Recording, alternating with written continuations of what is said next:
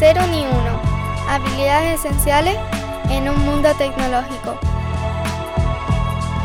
Un podcast dirigido y presentado por Carlos Le y editado por Rudy Rodríguez. Este programa es posible gracias a LeanMind. Episodio número 38. El éxito profesional.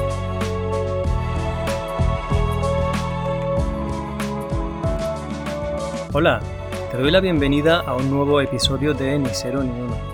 En esta ocasión me gustaría hablar del éxito profesional. ¿Qué significa? Tratar de definirlo, compartirte algunas historias personales, mi punto de vista y también desmitificarlo. Lo primero es que el éxito profesional probablemente no sea una medalla un título o una cima que alcanzas y te quedas en ella de por vida. Para mí el éxito profesional es más bien un estado temporal, es transitorio. Hay veces en los que lo alcanzas y te mantienes por un tiempo ahí, pero eso, como todo en la vida, es impermanente. Y tienes que ir buscando, si te apetece claro, nuevas formas de éxito profesional. Para mí el éxito consiste en hacer lo que te gusta y te paguen por ello. Que tu trabajo implique que vas creciendo cada vez más en lo profesional, pero también en lo personal, que sientes utilidad, que sabes que estás aportando a los demás. Y además de todo eso, que hay un reconocimiento, que la gente con la que trabajas o para la que estás al servicio expresan su reconocimiento a tu valía. Eso sería una buena definición de éxito profesional para mí, o al menos así lo veo yo.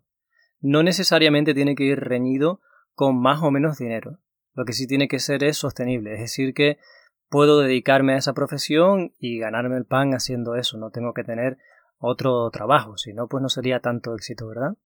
Es difícil alcanzar este éxito y también es difícil, tiene mérito permanecer en él.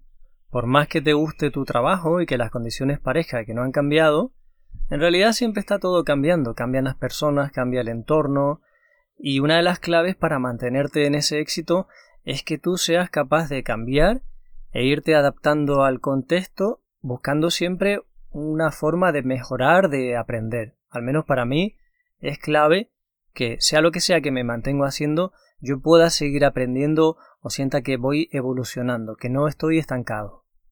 ¿Cuáles son las claves para alcanzar este éxito profesional? Yo me imagino que cada persona podrá tener las suyas porque hay diferentes definiciones de éxito.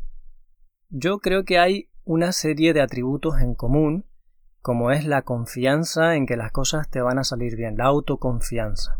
Y de eso vamos a ir hablando en los próximos minutos.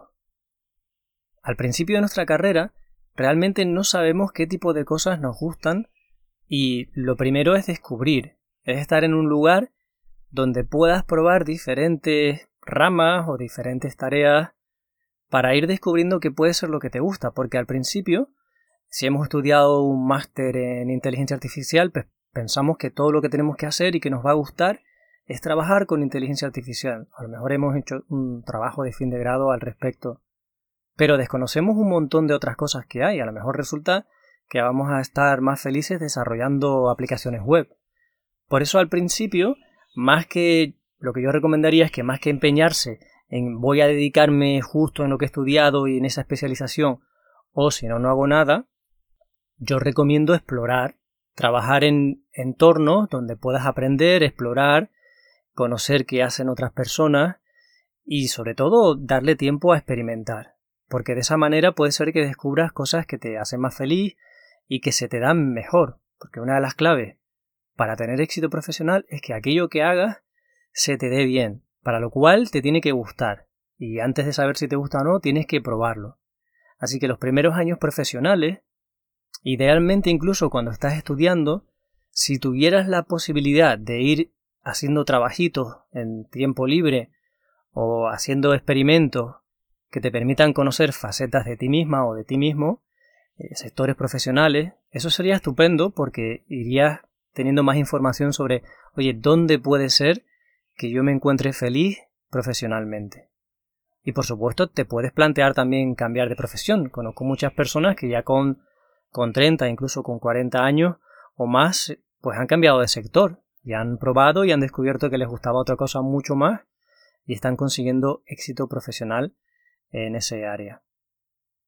Por tanto, al principio, mentalidad abierta, no cerrarse posibilidades a la experimentación y buscar aquellos lugares y aquellos equipos que te permitan descubrir que puede ser aquello que se te da bien y te gusta.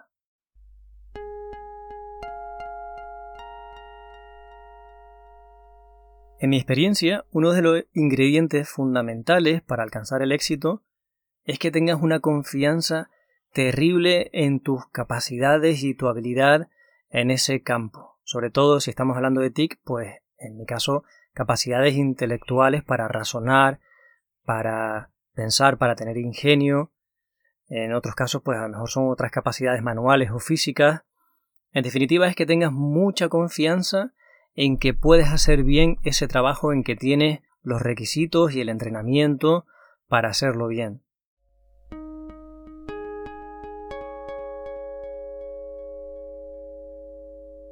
Cuando analizo la trayectoria de profesionales que han experimentado un momento de éxito espectacular, me doy cuenta de que comparten esa confianza en muchos casos incluso irracional. Hay un documental muy interesante en Netflix de los Héroes del Silencio, una de las bandas de rock más importantes de España. Eh, en ese reportaje ves hablando a Bumburi cuando todavía era un chavalín y no le conocía prácticamente nadie, y sin embargo en las declaraciones que hace, en cómo se comporta, en cómo piensa, te das cuenta que ya era el Bumburi superstar que luego fue. Que desde el principio tenía esa confianza tremenda en su talento, en lo que era capaz de hacer y en lo que quería hacer. Y pasa lo mismo si ves a otras historias como la de Michael Jordan, Conor McGregor o las hermanas Williams, te das cuenta de que desde el inicio, desde muy temprano, ya tienen una fe absolutamente ciega en su capacidad y en dónde quieren llegar.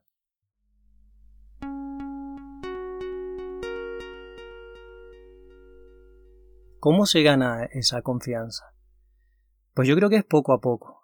En mi caso, eh, cuando era niño, los estudios era algo que se me daba bastante bien, sacar notas relativamente buenas, no necesariamente las mejores, pero comprendía todo lo que estudiaba muy bien, de hecho pues me aburría bastante en el colegio y en, en el instituto me aburría muchísimo, porque aquello yo sentía que lo tenía pues muy bien dominado, ¿no? Sacase mejores o peores notas, además, luego había otras facetas de mi vida en las que no tenía éxito, no se me daba muy bien. Tanto los deportes de equipo como los individuales a la hora de competir claramente era algo en lo que tenía mucha dificultad y no sabía progresar. Y como no conseguía pequeños éxitos o pequeñas ganancias, pues no llegaba a mejorar. Sin embargo, en la niñez me mudé muchísimas veces de colegio, eh, tenía una familia, un hogar desestructurado, con bastantes problemas, pero la constante era que siempre, eh, fuera donde fuera, me integraba muy bien con el sistema eh, de aprendizaje, aprendía muy rápido, cumplía lo que se entendía que eran mis obligaciones y iba ganando una confianza. Yo decía, bueno, quizá hay muchas cosas en mi vida que no van bien, que son inciertas, eh, que son inestables, pero yo siempre me puedo agarrar a mi capacidad intelectual para hacer bien lo que se supone que me dicen que es mi trabajo que, es estudiar y sacar las notas. Curso a curso vas ganando esa confianza, además iba cambiando de lugar, me podía ir comparando con otros estudiantes, eh, con otros centros, y ese cambio permanente tenía ese efecto de que yo me sentía tremendamente confiado en mi capacidad. Y fue así hasta la universidad, donde ahí por primera vez conocí gente que yo sentía que intelectualmente era mucho más capaz que yo, tenía más tiempo de foco, eh, más ingenio, más capacidad de, razonar. Mm, me daba cuenta que eran muy superiores, pero yo ya tenía un grado de confianza en mí mismo que decía, bueno, claramente hay gente que puede ir mucho más lejos, pero yo puedo también eh, desarrollar y implementar cualquier solución que haya que hacer porque tengo esa capacidad. Ya tenía ganado con los años esa confianza y la comparativa con otra gente que era más capaz no era negativa, era una buena forma también de, de ser algo humilde y decir, bueno, pues eh, hay que trabajar en equipo porque solo pues siempre va a haber alguien que sea mejor y creo que eso es muy importante no perderlo eh, norte porque quizás si pierdes el norte pues te vuelves una persona extremadamente arrogante que es difícil de aguantar. A pesar de todas las dificultades que yo tenía en mi niñez, había algo muy positivo y era que todo el mundo, familiares y amigos, me decían que yo era muy capaz, que yo era muy inteligente, que yo era muy buen niño y que llegaría muy lejos. Y esto hacía que yo sintiese mucha confianza. Bueno, porque si los demás lo dicen, algo de verdad habrá en ello. Lógicamente esto tiene una contrapartida y es el perfeccionismo, eh, la ansiedad por demostrar que estás a la altura, porque se ha creado una cierta expectativa. Em, al final todo este tipo de, de cumplidos tienen su lado positivo y negativo.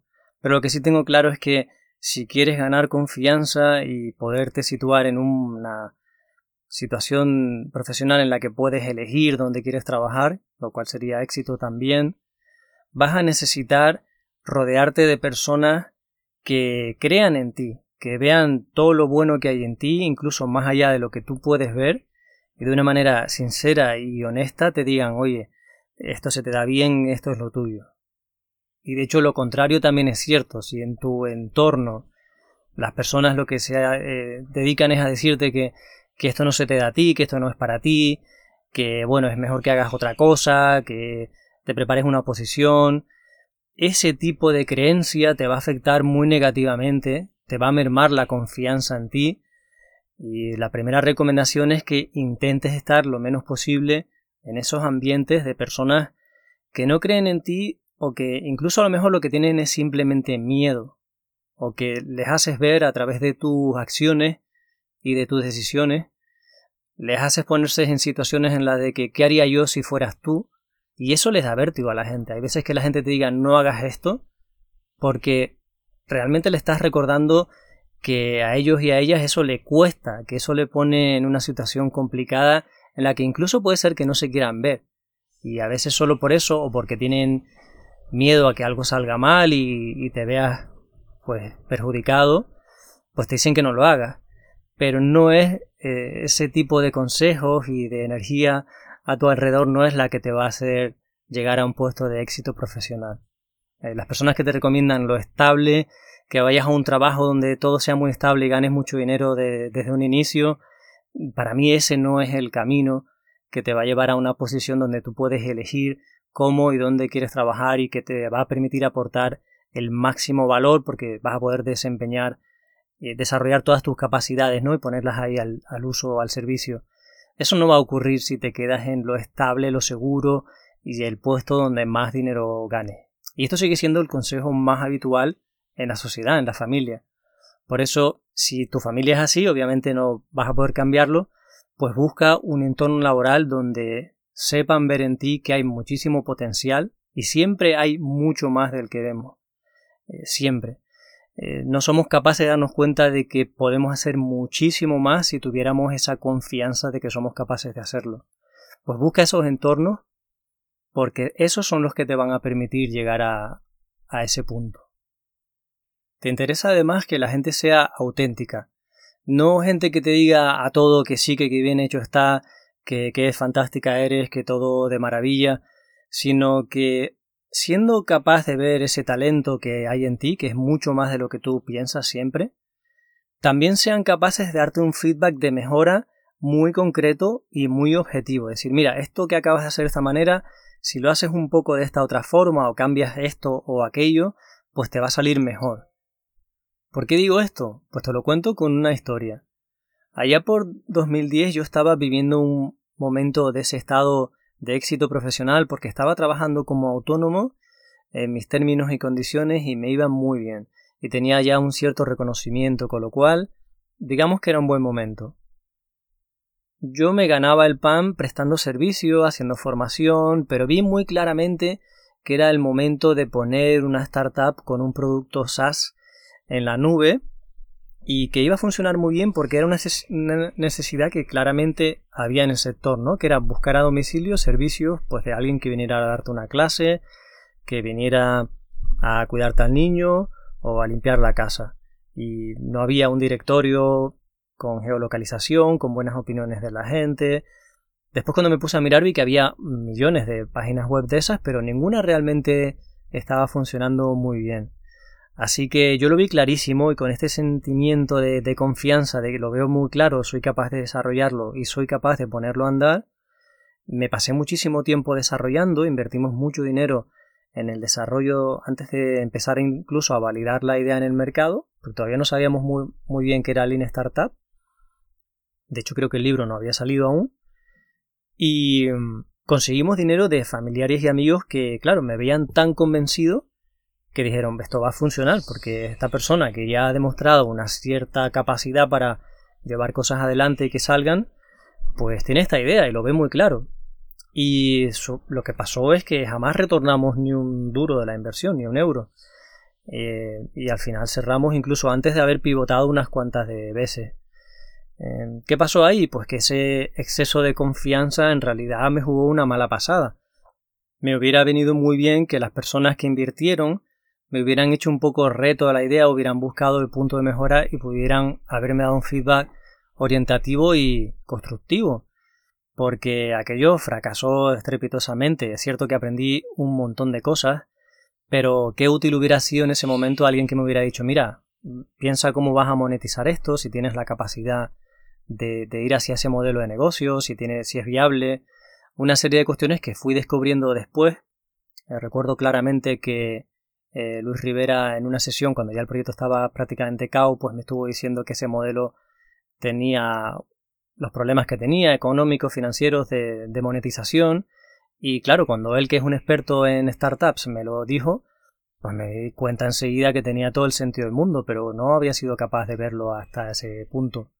Así que ahí la confianza me la jugó em, y nos estampamos. Aunque no quiere decir que fuera todo negativo por todo el aprendizaje que, hubo. Por eso está bien tener a veces gente que no te corte las alas, que no te limite, pero sí que sepa eh, ayudarte cuando ven que te vas a dar un golpe demasiado fuerte y del que te va a costar recuperarte, porque de hecho hasta la fecha no he tenido otra startup SaaS y ahora voy sintiendo que va llegando un momento en el que habría que volverlo a intentar, porque la sociedad está mucho más madura, y abierta a la tecnología y a Internet. Y oye, eso me pesa un poco ahí en el fondo, es decir, es que nos dimos aquel batacazo y no sé, igual lo seguro es seguir yendo a servicios. Y obviamente que vamos a estar en servicios, pero eh, hay que volverlo a intentar porque hay muchas oportunidades ahí.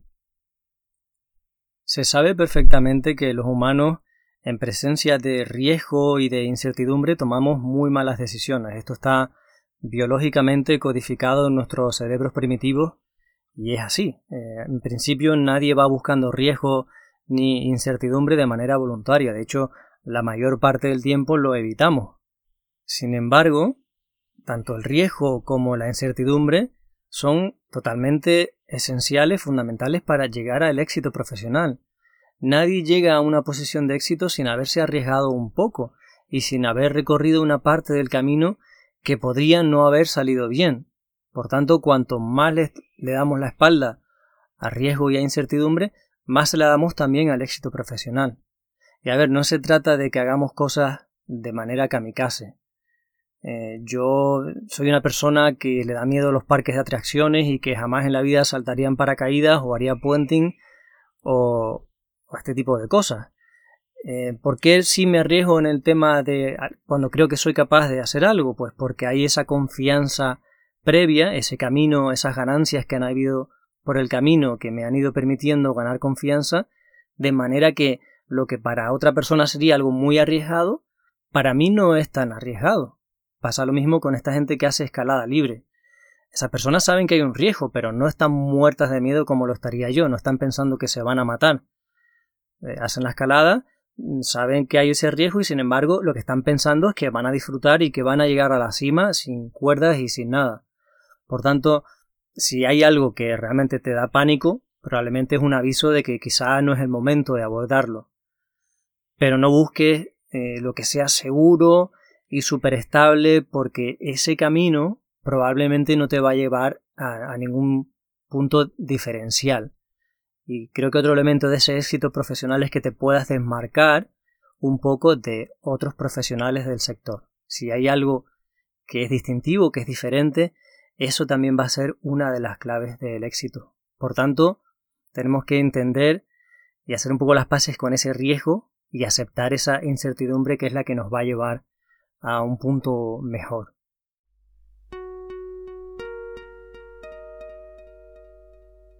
La ganancia de confianza acarrea otros beneficios como que de manera casi automática ganas también en asertividad. Y esto es muy importante en todo en la vida, pero sobre todo en el mundo laboral, en el profesional.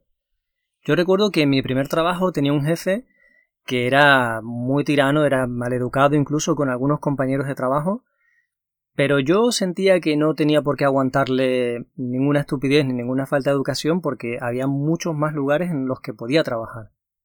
Así que mm, le decía las cosas bastante claras. Y si me decía que tenía que trabajar un domingo que no me había avisado con ninguna antelación, que a veces me lo decía el día de antes, y que no estaba justificado de ninguna manera, yo directamente le decía, mira, pues cuando quieras que trabaje un domingo me tienes que avisar con algo de antelación y además yo tengo que saber exactamente por qué va a ser así. Si me dices que es porque te da la gana a ti, pues yo el domingo no voy a venir a trabajar. Y la verdad que en cualquier otro trabajo de los que he tenido que me hubieran pedido un domingo ir, yo hubiera ido, pero con este jefe que tenía, que era un abusador en toda regla, eh, claramente le dije que no, que no me iba. Y de hecho él me dice, una vez me dijo, oye, pues si no vienes mañana domingo, eh, no vuelvas.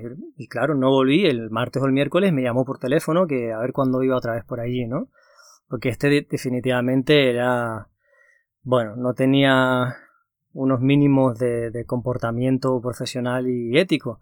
Así que bueno, gracias a que yo me mantenía asertivo y esto era por la confianza de que bueno, si no sería ahí, era en otro sitio, pues eso me permitió que incluso me respetase más, me valorase más y me dentro del trabajo me permitía hacer cosas con las que aprendía mucho más. Así que fue también un gran aprendizaje de decir, oye, no se trata de que yo sea borde o de que no quiera colaborar, pero sí hay que intentar decir las cosas claras, ¿no? Si este proyecto es imposible que lo tengamos en tiempo y fecha, te lo tengo que decir, porque es que lo contrario va a ser un problema para ti, porque te va a sorprender y después una bronca para mí. Así que mm, esa confianza se traduce también o transfiere a las habilidades asertivas que son tan importantes en el mundo profesional.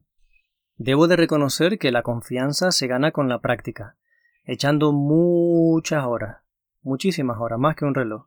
Sería un poco mentira que te dijese que vas a llegar a una situación de diferencial profesional trabajando poco. No, al contrario. Normalmente tienes que sacrificar momentos de tu vida en los que estarías divirtiéndote más en haciendo algo de ocio y sin embargo estás allí practicando tu habilidad para adquirir esa confianza.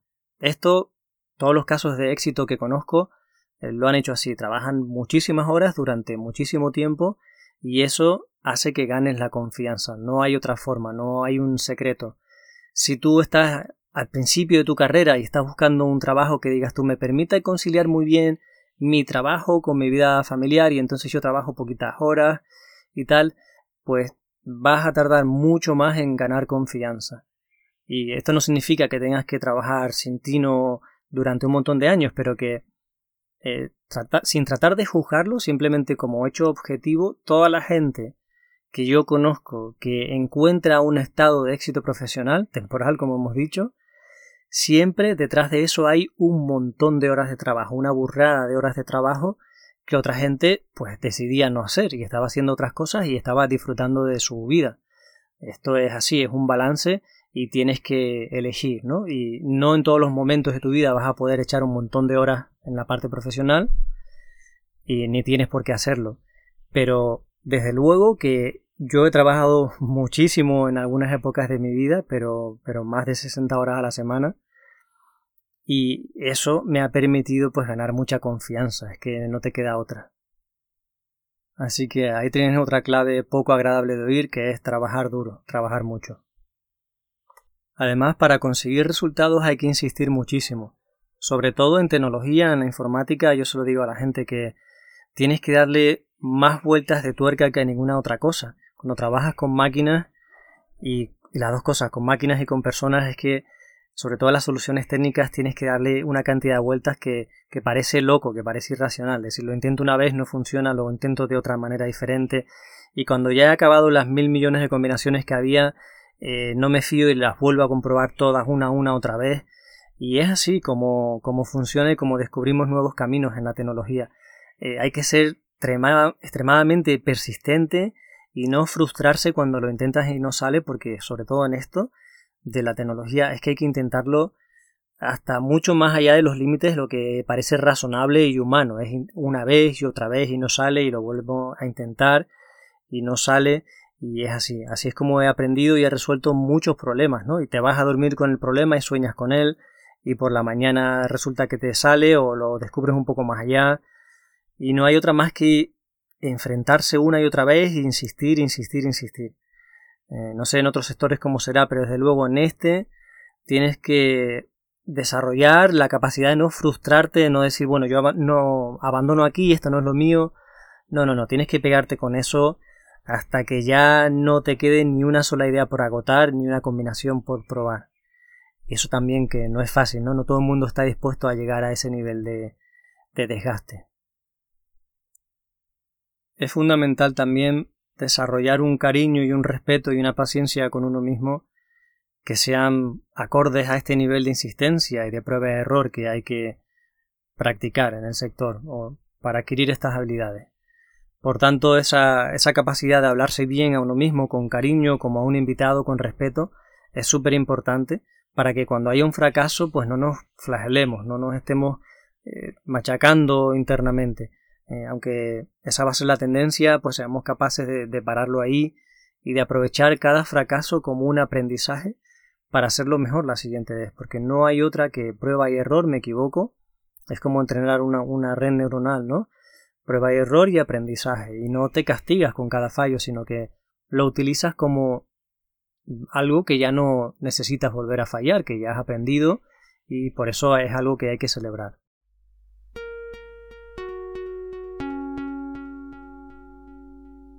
Hasta ahora he hablado desde la perspectiva de uno mismo, sin embargo, para mí el verdadero éxito es aquel que es compartido con los demás. Y es que vivimos en sociedad. No se puede alcanzar un estado temporal de éxito si a las demás personas no les va bien también. Hay una frase célebre del escritor y orador Zig Ziglar que decía que puedes alcanzar o conseguir todo aquello que quieras en esta vida si ayudas a suficientes personas a conseguir también lo que quieren. A veces parece que se nos olvida que el mundo no gira en torno a mí, ni gira en torno a ti. El universo no gira en torno a nadie. Y nadie es imprescindible. En cada curso que he impartido, en cada consultoría que he hecho, en cada mentorización que he hecho con personas a nivel individual, lo que he buscado y lo que busco es que a esas personas les vaya bien, que tengan éxito. Enfoco las relaciones profesionales desde una perspectiva de generosidad, el pastel es grande para que todo el mundo tome un pedazo. Busco la abundancia, abrir puertas y opciones para las otras personas y eso en algún momento, a menudo de manera indirecta, acaba repercutiendo también muy positivamente en mí. Es muy importante mimar y cuidar a aquellas personas que, que te siguen, que te están apoyando, mostrar tu agradecimiento, mostrarles lo importante que es que te estén acompañando, porque sin esas personas no estarías ahí mostrar un interés genuino por saber cómo les va, qué les interesa y cómo puedes ayudarle a alcanzar sus objetivos, qué necesitan. La comunidad profesional es fundamental para el éxito. Comparte lo que sabes con esa comunidad, relaciónate con otras personas para crecer juntos. Una de las cosas que haría diferente si volviera atrás en el tiempo es cuidar más esas relaciones con amigas y amigos de la comunidad que por la distancia o por las circunstancias de mi vida pues no fui capaz de nutrir lo suficiente, de cuidar para que perdurasen en el tiempo y seguir a esas personas y apoyarles lo suficiente. Con los años me he ido dando cuenta de que más no es mejor, que no se trata de tener muchos contactos sino de tener buenas relaciones y que al final es imposible mantener relaciones con muchísimas personas. El número de personas con las que te puedes mantener en contacto es bastante limitado. He aprendido que las relaciones con estas personas que me quieren, que me demuestran cariño y apoyo, son oro, y las tengo muy presentes. Si me das la posibilidad de elegir trabajar con una persona que es absolutamente brillante en sus capacidades y en sus habilidades técnicas, pero que es muy individualista y no se ocupa para nada de los demás, le dan igual los demás, frente a trabajar con otra persona, quizá no tan brillante, pero que es empática y que quiere que a los demás les vaya bien y que es generosa, yo sin duda voy a preferir siempre trabajar con esta segunda persona, porque creo que no se trata solamente de hacer bien el trabajo, sino también de ser buena gente. La intención en muchos casos es tan importante como el resultado o incluso más.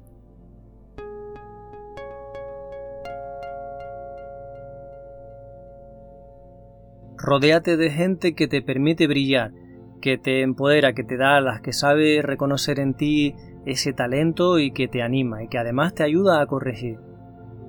Practica y practica y practica para ganar la confianza suficiente. Busca qué es lo que te gusta o practícalo tanto hasta que llegue el punto en que te guste, porque a veces es así, a veces no es lo que te gusta, lo practico, a veces lo practico tanto que me acaba gustando. Descúbrelo y luego acuérdate de que como tú te tratas, no te trata nadie. Entonces eh, tienes que tratarte con cariño y con respeto y animarte a ti misma o a ti mismo, darte ánimos para seguir, porque al final lo que quieres hacer es el trabajo mejor posible que te permita eh, sentir que estás aportando lo más posible, que es lo que todos los humanos queremos, sentirnos útiles y que estamos contribuyendo y que hay un propósito en lo que hacemos y por eso estamos felices. Así que mucho ánimo y hablamos en el siguiente episodio. Muchas gracias. En LeanMind somos especialistas en acompañar equipos de desarrollo de producto.